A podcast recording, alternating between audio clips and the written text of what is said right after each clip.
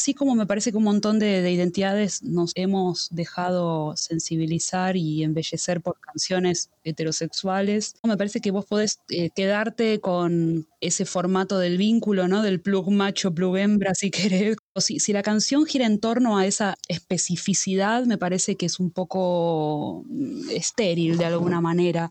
Es importante nombrar y visibilizar que es, una, es un amor entre dos mujeres, pero tampoco buscamos que sea una cárcel eso, ¿no? Si esa identidad nuestra es tan rígida, posiblemente no contenga identidades nuevas que van a empezar a surgir ya, porque hasta hace 10 años hay un montón de identidades que no entendíamos o todavía no sabíamos darle la, entidad necesaria, ¿no? Se tuvieron que pronunciar y, explicar y de a poco las fuimos entendiendo y en realidad no son nuevas, son sempiternas. Pasa que recién ahora nuestra mente está, lista para, para entenderlas.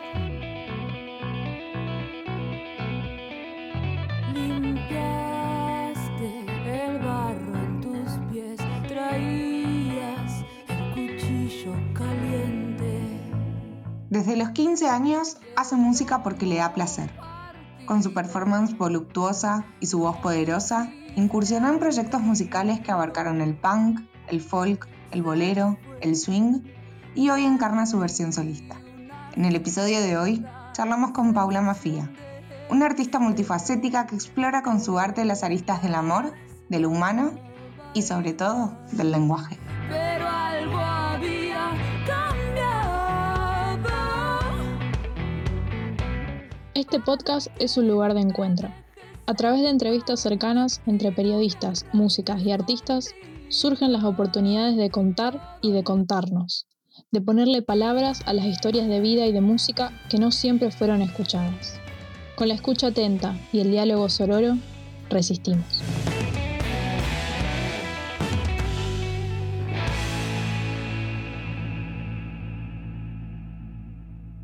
Hola, ¿qué tal? Bien, ese es nuestro segundo programa o podcast, no sé cómo le vamos a decir a esto. Ayer medio que estuvimos nerviosas, hoy capaz que se va un poquito. Va a estar bien. Va a estar bien. No sé si quieren que gritemos un poquito para que se nos vayan los nervios. me atropellaste y yo me volví peor. Puedes encontrarnos en Instagram como el podcast que queremos, en rock.com.ar o en nuestra web www.elpodcastquequeremos.com.ar. tanto que no veíamos Bueno, Pau, antes que nada vamos a, vamos a preguntarte cómo estás pasando esta cuarentena, esta cuarentona, como le dicen. ¿Cómo la estás llevando? Bien, no, te puedo, no, puedo hacerte un resumen en una frase porque también es un día a día y voy pasando por moods y etapas personales, pero también me parece que hay como una especie de reloj biológico común, ¿no? Como que me parece que socialmente pasamos por, por etapas afines. ¿Pero estás, o lo, estás aprovechando para hacer música o decís, no, bueno, voy a relajarme, me desconecto del todo? Yo no creo que podamos tomar algo de acá y llamarlo provecho. O sea, lo que, está, lo que nos está aconteciendo, me parece, es una, es una interrupción muy grande de, lo que considerábamos nuestra vida normal y la reanudaremos de una manera, digo, todo, todo nos va a arrastrar a volver a la costumbre, ¿verdad? Tenemos esa, esa maña, eh, les humanes, pero me, tomé el atrevimiento de no, no pensar que haya un provecho capital en esto. O sea, lo que yo voy a hacer es tratar de, maximizar todos los efectos de, este, de esta situación, pero no para aprovechar, no para, ¿no? Como el concepto de provecho de, que de acá tengo que sacar algo que me sirva usufructuar esta situación, me parece que es limitar la experiencia de esta, de esta situación. Si solo voy a buscar cosechar frutos de esto, me voy a estar perdiendo un montón de experiencias seguramente amargas algunas, pero me parece que, limita la experiencia que podemos sacar de esta situación. ¿Lo ves como algo más introspectivo entonces el tema del encierro más que por algo? A ver, yo puedo empezar a componer ahora bajo un tono, ¿no? bajo un trance de lo que me está haciendo ahora esto, pero va a ser un tono medio este privado y fugaz, no sé, quizás por mi búsqueda, me gusta, me gusta hacer canciones que yo las pueda, que me puedan seguir comunicando a mí de acá a 40 años. Yo hoy sigo tocando canciones que escribí a los 18 y son completamente actuales. O sea, si bien dejé atrás muchísimas cosas hace 20 años de eso, pero no, no, no sé si podría escribir algo como en este pequeño asombro que me genera la, hoy la pandemia. Tengo que salir de ella. me parece que es análogo a lo siguiente. Es como preguntarle a un niño, ¿cómo se siente ser un niño? Y el niño no sé qué punto de comparación puede tener, ¿no? Ahora, si le preguntas a un adolescente, ¿te acordás cómo era sentirte niño en relación a ser adolescente o a un adulto, cómo es ser adulto en relación a las experiencias previas? Me parece que ahí sí hay un poco más de, de contexto, ¿viste? Pero eh, todavía estamos muy sumergidos y sumergidas en esta experiencia. Hay cosas que están saliendo, hay ideas, estoy estimulada, pero también estoy muy triste por todas las cosas que tuve que postergar y la sensación de incertidumbre total, no, no, no sé hacia dónde apuntar mi producción. Entonces, lo, lo que te puedo decir, para resumir un poquito, porque me extendí un montón, es que... Mm, que en realidad estoy, lo, único que puedo llamar provecho en este momento es eh, que esto me está dando coraje para pensar mi arte fuera de un arco productivo, ¿no? Como que yo empecé a hacer arte por, por desborde, por necesidad y después lo encaminé hacia una lógica de, producción, de carrera, ¿no? De, conducirlo con, ciertas lógicas de industria, de, estándares de calidad, etcétera, etcétera, etcétera. Ahora me estoy permitiendo crear, ¿cómo decirlo?, eh, irresponsablemente. Te estás dejando fluir, está, estás dejando que salga lo que salga. Sí, a veces sale torpeza, a veces sale caos, a veces sale frustración, a veces sale enojo, a veces salen ideas pero no sé muy bien para dónde llevarlas, a veces salen ganas de cosas que no puedo hacer ahora. Hay de todo, complejo. Y decías hace un ratito eh, sobre los desbordes que te llevaron a escribir. ¿Qué, ¿Qué, fue lo que justamente te llevó a escribir y a empezar a hacer tu música? Eh, yo empecé en realidad haciendo, eh, eh, dibujando. Mi, primer trance artístico fue con el dibujo. Pasa que no me terminaba de agotar. Eh, y empecé a escribir canciones que todavía no tenían melodía, porque me costó llegar a. Digo, yo no, me tuve que autoenseñar todo lo que hago. No lo tenía a mano, no vengo de una familia donde circule la música, entonces tuve que autoadministrarme todo. Entonces recién a los 15, 16 pude eh, suministrarme un instrumento y enseñarme a tocarlo.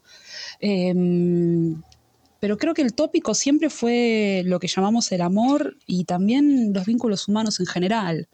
Eh, incluso cómo el lenguaje opera dentro de ellos.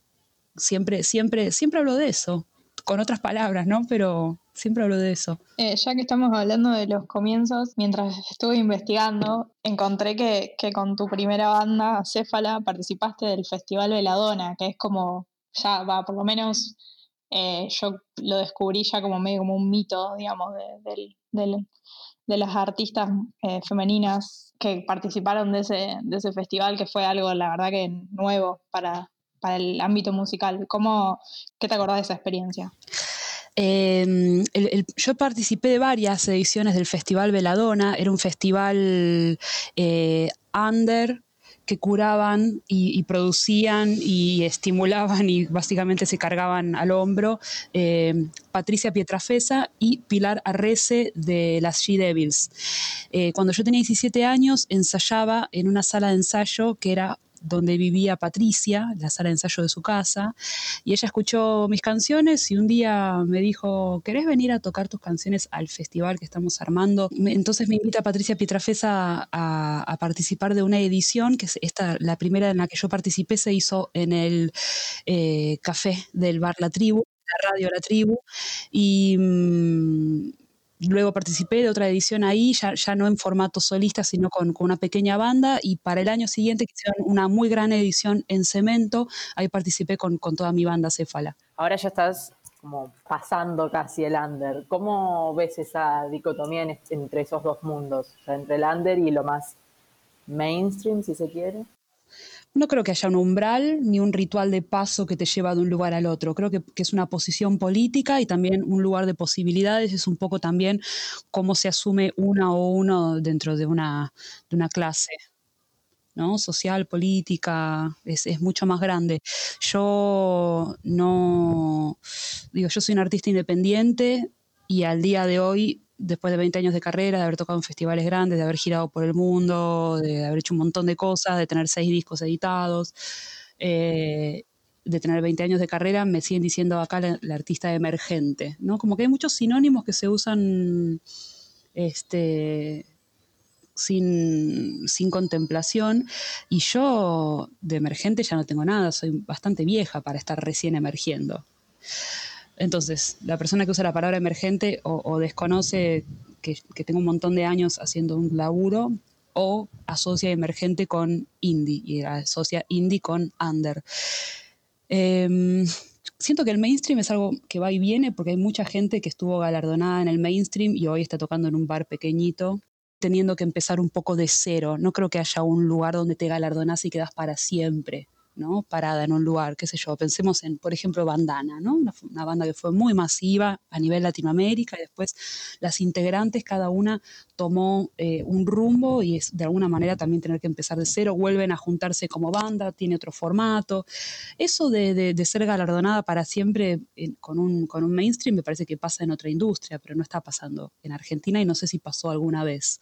Em, yo políticamente me considero autogestiva y soy de hecho, autogestiva, o sea, mi, música depende de los ingresos que yo consigo, no tengo un contrato con nadie, no estoy obligada a ningún tipo de responsabilidad, eso me deja desamparada, pero también en un estado de libertad que me da éxtasis. Ya te imaginarás cuál es el combo que, elijo. Tuve oportunidades de, unirme a editoriales, pero la verdad es que sé lo que nos dan y sé lo que piden, y esa ecuación no me cierra. Y dentro del, mundo de la música, o sea, entre, entre otros artistas, eh, se ve como con cierta distancia o, o, mirándolo más desde arriba el que está dentro de una compañía eh, que el que sea, que el, sea, que autogestionado o estamos todos en la misma línea, no pasa nada, está todo bien, cada uno elige. Tampoco creo que las cosas sean blanco y negra, muchachas. Me parece que, que, hay afinidades, qué sé yo, hay gente dentro del, de la autogestión que es muy no sé, que le falta espíritu de compañerismo y por otro lado hay gente dentro del mainstream que es muy atenta a, las bandas emergentes y les da espacio y lugar. Me parece que es una característica personal, qué sé yo, hay gente muy talentosa y generosa dentro del mainstream y hay gente realmente amargada dentro de, la autogestión. Pero en términos generales, lo que propone el trabajo autogestivo tiene ciertas características generales que para mí son las siguientes. Primero es, tenés que aprender a trabajar en equipo, este, porque si no de alguna manera quedas autoexpulsado, autoexpulsado de la lógica, tenés que saber un poco autoproducirte y no depender de alguien, porque si no, no vas a durar mucho tiempo con esa actitud de rockstar en un lugar donde te tenés que cargar vos tu propio instrumento. Eh, me parece que también es un lugar donde eh, se, juega más con la interdisciplina, me parece que, la autogestión siempre está de alguna manera haciendo que se mezclan entre sí más las artes y no se especialicen tan en diferentes industrias como pasa en el mainstream. Bueno, conocemos tu, faceta como cantante, tus anteriores proyectos, pero también sabemos que tenés un papel muy activo con el movimiento feminista. ¿Cómo fue tu primer acercamiento al movimiento de mujeres? Em, no sé si fue a través del movimiento de mujeres. Yo me, me considero lesbiana y de alguna manera este, me aleja un poco de la categoría a grandes rasgos de, mujer. Si bien yo me puedo identificar como mujer, no todas las lesbianas se identifican como mujeres y por supuesto he compartido mucho más con, con, trabas, eh, no binarias y putos que con mujeres. Entonces de alguna manera este, mi, mi, mi identidad me acercó a una realidad que no es la que vivía la, norma, la hegemonía, ¿verdad? Eh, entonces, por un lado, esa realidad que fue un poco de, un poco de vivir en emergencia, siendo yo una persona además llena de, privilegios y, hegemonía, ¿verdad? Bueno, nada, eh, me, tocó eso, sortear situaciones de, violencia física y verbal muy, muy, muy fuertes. Eso me llevó a, entender que, bueno, que las identidades tienen un, valor político y social. Eh, y la sociedad justamente tiene opiniones eh, incluso injustas sobre ellas. Eh, entonces eso fue una, primera alerta muy grande. Por otro lado, yo a los 17 ya estaba tocando en, el ambiente punk y dentro del ambiente punk es un movimiento también bastante politizado de alguna manera, bastante activo, con, una ideología bastante pulida, entonces ahí también obtuve un montón de perspectiva y por último la academia, estar estudiando, en ese momento estudiaba antropología en, la UBA, pertenecer a, una facultad de humanísticas también me, me dio, entonces estos tres, estos tres ámbitos me, primero me dieron la noción de, un montón de, categorías y de perspectivas de, la realidad y después, bueno, la fui abordando teórica y prácticamente. Eh, yo pensaba justamente respecto a esto, yo sé que vos justamente eh, siempre visibilizás, digamos, tu identidad como lesbiana y pensaba lo que dijiste que, que escribí sobre relaciones y el amor. ¿Te parece que, ha cambiado a partir de, ¿no? digamos, de, lo que viene sucediendo en el movimiento feminista y las discusiones que, se ponen sobre la mesa sobre el amor romántico, ¿ha cambiado tu manera de, pensarlo y por lo tanto de, componer, de componer sobre el amor? Sí, pero no creo que esas revisiones sean, sean eh, patrimonio exclusivo del, feminismo. ¿eh? Me parece que, hay un montón de fuentes que vienen reformulando un poco la, la, las grandes instituciones que nos rigen históricamente. Me parece que el amor es una institución y la idea de familia también es una institución y, lo que estamos haciendo es separar los tantos, ¿no? Rescatar lo que, lo que es el amor en la práctica y también el amor como acto político este, de la idea de un romanticismo. Por otro lado, también puede haber romanticismo en un vínculo entre amigas, entre amigos. Digo, me parece que hay, creo que estamos deshegemonizando una forma de amor que es la pareja de a dos heterosexual, procreadora, y entendiendo que hay otras formas de amor y, de vínculo que son completamente válidas y, hermosas. Y eso me parece que está en permanente revisión.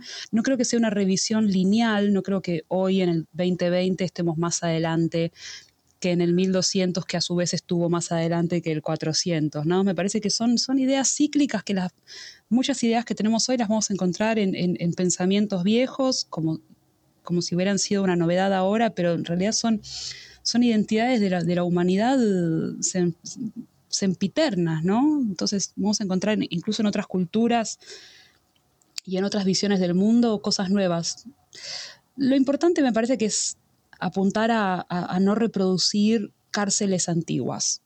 Eh, bueno, otra cosa que, yo que estuve pensando, que bueno, un poco vos lo mencionaste cuando hablaste de lo autogestivo, que, en el ambiente autogestivo se, inevitablemente eh, se producen cruces entre disciplinas eh, artísticas.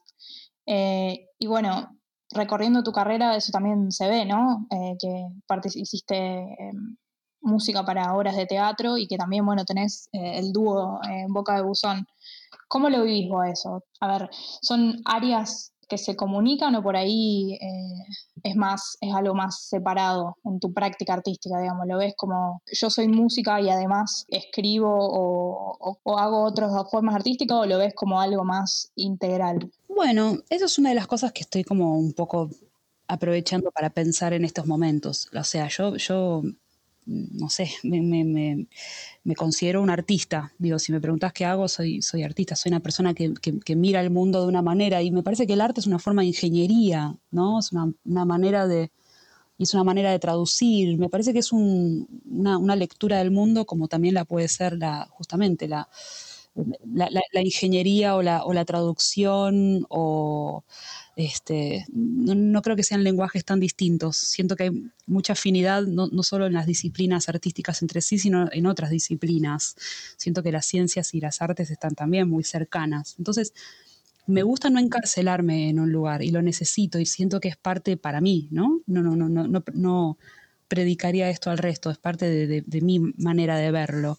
Eh, me parece que que entendí que, la música para mí es una, industria que me hace feliz, que me da placer físico y espiritual eh, y además me da dinero. Entonces me dedico, mi trabajo es hacer música, pero es más grande que eso y la verdad es que también encuentro mucha satisfacción en otras áreas de, la, de, de las artes, incluso en otras áreas que no son estrictamente artísticas.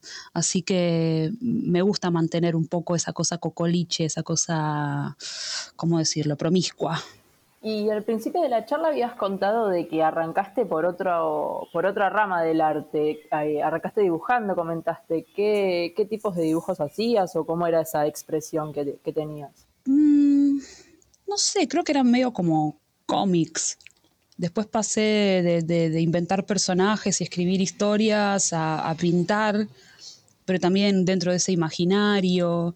Después empecé a pintar sueños que tenía. Eh, no sé, hacía como pequeños, no sé, imágenes como alegóricas, qué sé yo. Este, todo, todo, todo antropoformizado, ¿no? Como no, no es que pinto abstracto, ni, nada por el estilo. Este, era como una necesidad de sacarme ideas de la cabeza. También había mucho texto metido en la pintura, era una gran, gran mezcolanza. Pero creo que el, el, punto de salida fue la lectura de cómics. ¿Qué nos diferencia vos y a mí de otros animales cuando nos dormimos las dos desnudas. Vos actualmente estás en el proyecto Verso, ¿no? Estás haciendo, estás por lanzar tu primer libro con textos y dibujos. ¿Nos querés contar un poco de eso? Seguro. Eh, y bueno, lo iba a presentar el 17 de mayo en la Feria del Libro, pero ah. con, toda la catástrofe que nos acontece, no sé cuándo, cuándo irá a salir. Pero es un, es un pequeño poemario ilustrado, eh, una oportunidad que, que, que surgió a partir de que la editorial Planeta me, no sé, leyó textos míos y me ofreció eh, hacer una edición, algo, algo novedoso, que saliera un poco del canon típico de, un, de un poemario, de una plaqueta de poesía o de un libro de ilustraciones. Como un, pequeño, como, como, como si fuera un diario íntimo, pero un poco mejor organizado. Y armamos un libro muy, muy hermoso, estoy contenta. Eh, le puse verso porque me, me, gusta esa ambigüedad. Primero que amo las palabras con O, también Polvo es mi, segundo disco solista, viste, como hay algo medio divertido, hay algo de, la, ese círculo perfecto que hace la O que me, gusta mucho, ¿no? La, forma de la boca, el, círculo, las palabras con, O me parecen especiales. Y verso tiene este, la claridad de ser un, libro de poesía, pero también tiene el humor de no pretender ser tal, ¿no? Todo un poco verso también. Así que me gustó jugar con, con esa esa ambigüedad. Y los dibujos eh, son respecto a, los poemas. Claro, exacto. Hay, hay, una, hay una serie más, más enfocada en el, en el erotismo y en, y en, la, en el rol de las manos en el acto erótico. ¿Y dónde leyó la editorial tus textos? ¿Los estuviste publicando en las redes sociales? Sí,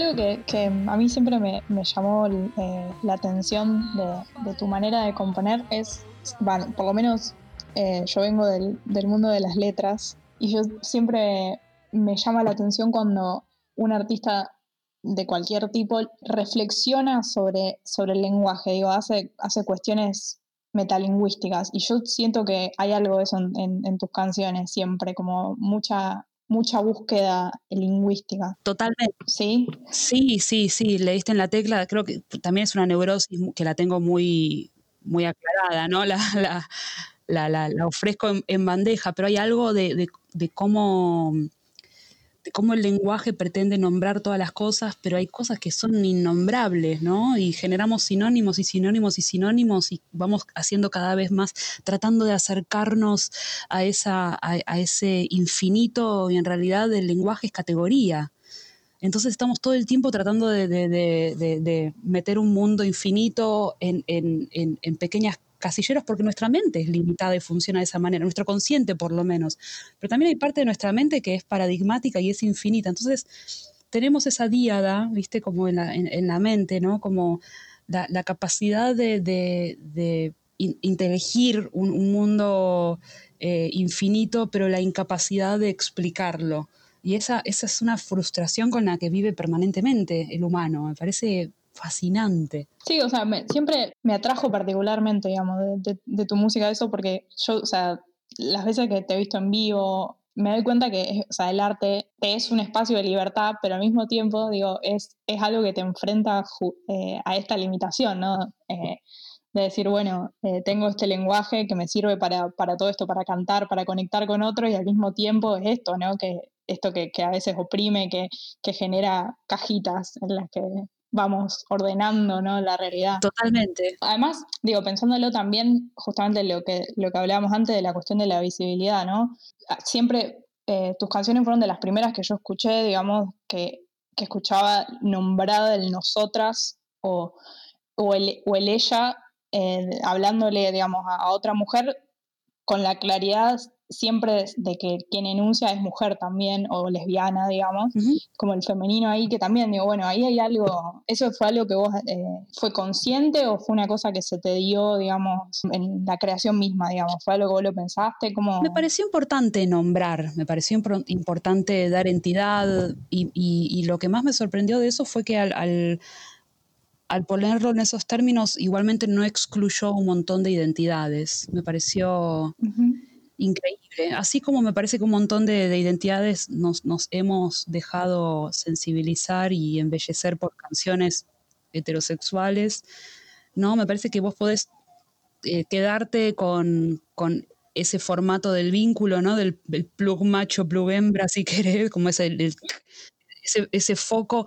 Digo, si, si, la canción gira en torno a esa, a esa especificidad, me parece que es un poco mm, estéril de alguna manera. Eh, cualquier tipo de, identidad, ¿no? Si se resume a, eso, el, tema es, si contiene un imaginario más grande, podés sustraerla de esa particularidad, porque al fin y al cabo, digo, es importante nombrar y visibilizar que es, una, es un amor entre dos mujeres, pero tampoco buscamos que sea una cárcel eso, ¿no? Como de alguna manera, si esa identidad eh, nuestra es tan rígida, posiblemente no contenga identidades nuevas que van a empezar a surgir ya, ¿no? Porque hasta hace 10 años hay un montón de identidades que no entendíamos o todavía no sabíamos darle, darle la, la entidad necesaria, ¿no? Se tuvieron que pronunciar y, explicar y de a poco las fuimos entendiendo y en realidad no son nuevas, son sempiternas. Pasa que recién ahora nuestra mente está, lista para, para entenderlas. Sí, sí, es como, digamos, una tensión ahí, ¿no? Digo, eh, no nombrarlo hace que caiga como en la categoría por, por, default, ¿no? La canción de amor es heterosexual, digamos, si, si, uno no, si uno no especifica, pero al mismo tiempo, digo, también caer en eso, ¿no? También en la propia experiencia, digo, eh, me ha pasado, digamos, mi propia, en mi propia eh, militancia o mi propio trayecto feminista, digamos, de, entender que, justamente la identidad no es estática y que y justamente darnos la posibilidad de, de tomar la libertad, digamos, y sentir la libertad de, bueno, hoy me siento esto, eh, puede que descubra mañana otra cosa, ¿no? Claro, totalmente. Me parece que es un equilibrio que tiene la, que, por lo menos tiene que tener la persona con su composición en el, en el momento, ¿no? Yo puedo ser un vínculo, una, canción ser un vínculo entre, entre dos mujeres, pero si todo mi repertorio es como dos mujeres, dos mujeres, dos mujeres, dos mujeres, eh, dos mujeres con vagina, dos mujeres con vagina, estoy excluyendo, excluyendo un mundo increíble. Hay un equilibrio dentro de cualquier tipo de composición, no solo musical, sino en cualquier tipo de relato, donde el, personaje o, quien lleva la canción adelante, pero digo, yo, yo escribo una canción y hablo de mí, pero también es un personaje de mí. Y muchas veces ni siquiera hablo de mí, estoy hablando de otras personas o, de cosas que yo quisiera hacer, potencialidades o cosas que dejé atrás, ¿no? nombrarme un yo no necesariamente me está cristalizando para siempre en esa identidad. Eso ya lo, lo sabemos, o sea, eso es algo sí que nos, nos enseñó el feminismo, no, no, no somos, estamos, ¿no?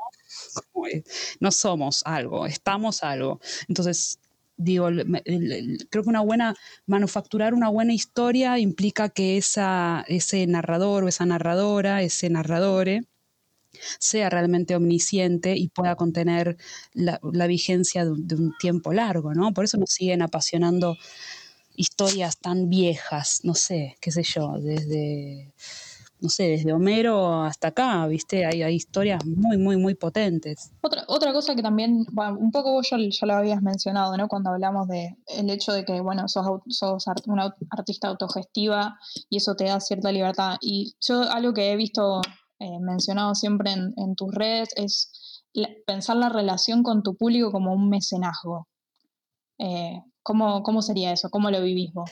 Lo, digo muchas veces, me parece que, nombrar a mi público como, como mecenas eh, tiene muchas implicancias. Primero es hacer entender y agradecer al público que esa presencia física y ese acto de invertir en ese espacio cultural, ¿no? de, comer y beber en ese lugar y de pagar una entrada, hace que se sostenga todo un circuito de música independiente, que es bastante autárquico. Nos damos cuenta ahora que se cerró el, mundo y el, nivel de autonomía que tiene la, cultura autogestiva es muy grande, es muy grande, es como un estado aparte que está funcionando dentro de, del Estado. Lo que, lo que nos está matando ahora no es que eh, el Estado no nos no nos dé aportes. Lo que nos está matando ahora es no poder continuar con nuestro circuito de, trabajo, ¿no?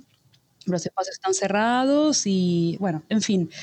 Em, es una manera de agradecer, de reconocer y también que recordemos que el, arte no es una cuestión mágica, es un ritual efectivo que funciona entre, entre ciertos integrantes, que son la persona que se sube al escenario, hacer un hecho artístico.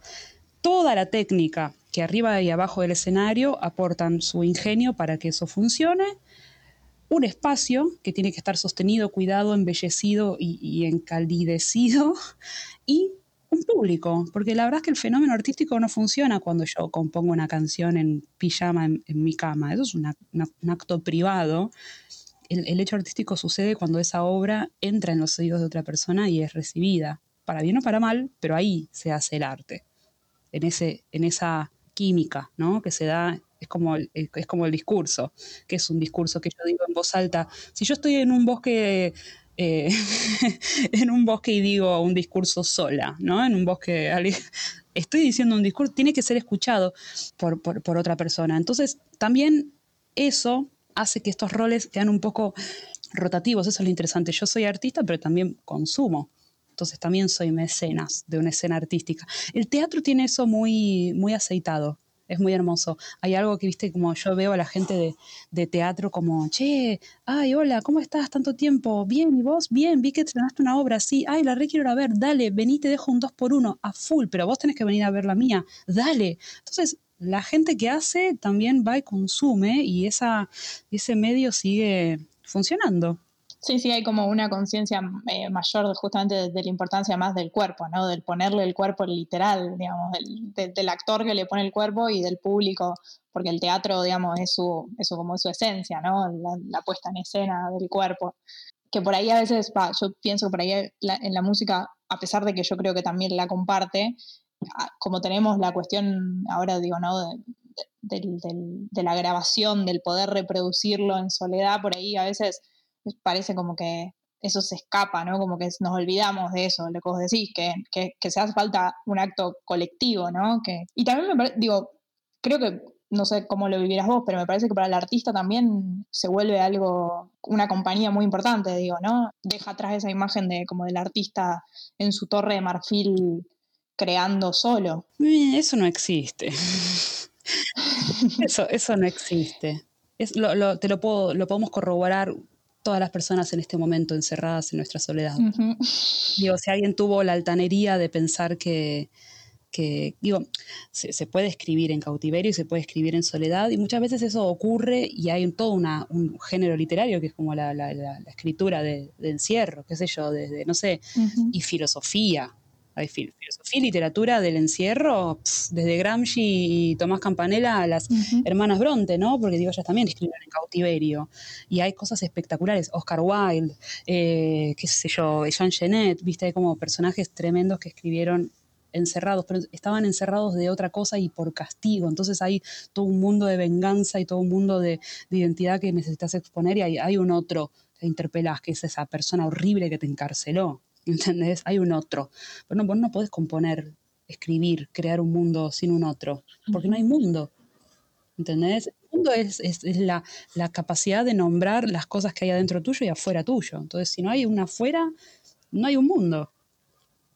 Y ese, y ese mundo interior también lo reconoces en, contraposición a, otra cosa, ya sea una grandeza mayor, si tenés como una especie de mirada mística del mundo o, o lo que sea, Este, no, un ensimismamiento no, es, no alcanza a ser un mundo, ¿no? Como no, no se genera... Es, volver a ser un bebé flotando en líquido amniótico, todavía no es, no es un mundo, estás ahí en un, en un estado maravilloso, pero no, aletargada, aletargado, ¿no? Em, sí, me parece que no, no, existe esa imagen de la persona que escribe sola, libre de nadie. Sí me parece que la idea de la Torre de Marfil es válida cuando se jerarquizan las, las, eh, los roles dentro del arte y el artista o la artista es deificado o deificada, idolatrado, y después el resto de la gente son súbditos y súbditas. Eso me parece que es básicamente acelerar una tiranía que, no va a durar mucho tiempo. Nadie funciona así. La gente envejece y eso, eso no funciona. No es así. Pero mm, también encuentro que con el público, al, al ser al ser todos y todas parte de este ritual horizontal, me parece que es importantísimo darle entidad al público, no solo por su calidad y situación de mecenazgo, sino también porque son, son parte efectiva de ese, de ese ritual. Y el amor, el amor que rota en esas circunstancias, ¿no? Cuando espacio cultural es un hogar amoroso y el artista o la artista se comunica y se brinda de manera amorosa y el público también es amoroso y respetuoso, se genera un consorcio espectacular, una comunión increíble. Y yo personalmente me nutro mucho de ese amor. Y en este momento de encierro es lo que más extraño y lo que más sufro, ¿no? La, capacidad de poder prenderme fuego arriba de un escenario junto a un montón de personas.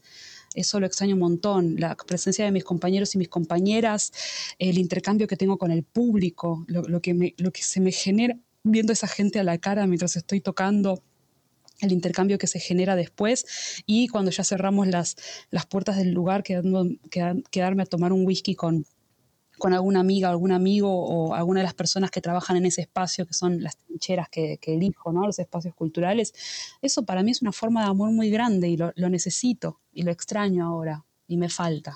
Sí, desde, yo obviamente lo veo desde mi lado, ¿no? se nota la falta de, eso, ¿no?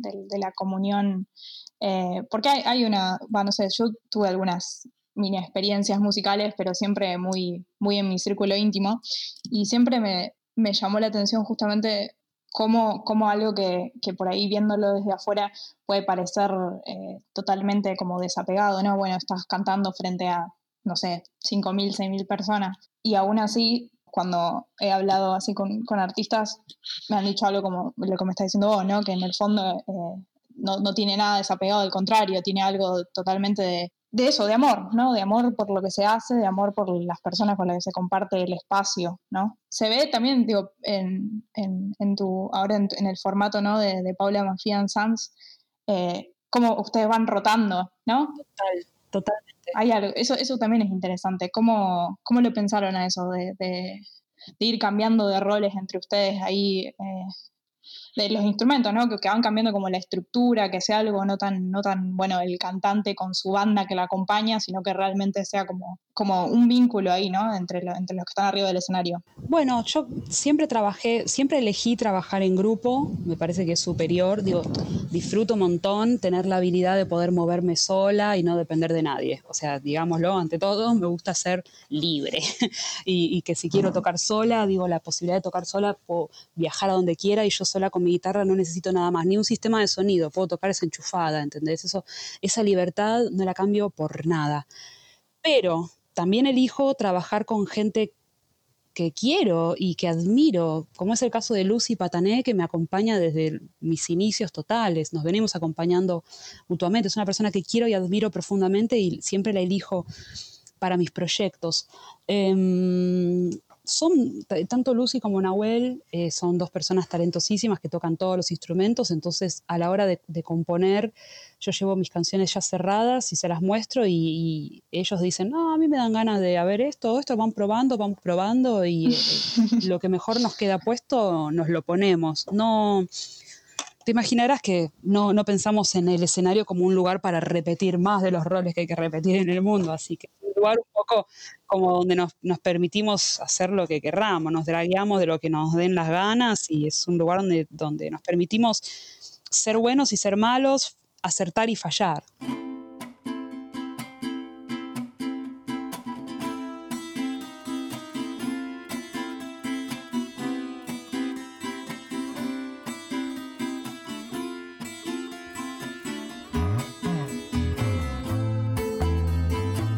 Estuvo espectacular y agradezco, bueno, agradezco la, la, nota, tener tantas periodistas enfrente, me parece un lujo total y además mencionar que rock.com.ar es uno de los primeros portales que se dedicó a, relevar la escena del rock, no solo del mainstream, sino también de la música independiente y valoro muchísimo eso, que no hayan hecho una distinción canchera de las banditas de turno, sino que se, se propuso, me parece a mí, ser un pequeño compendio de todo lo que está pasando en la música de todo el país. Así que yo valoro mucho esa federalización y esa inclusión grande sin, sin frotarle ¿no? los, los bronces a, a los músicos condecorados y darnos entidad a todas y a todos por igual.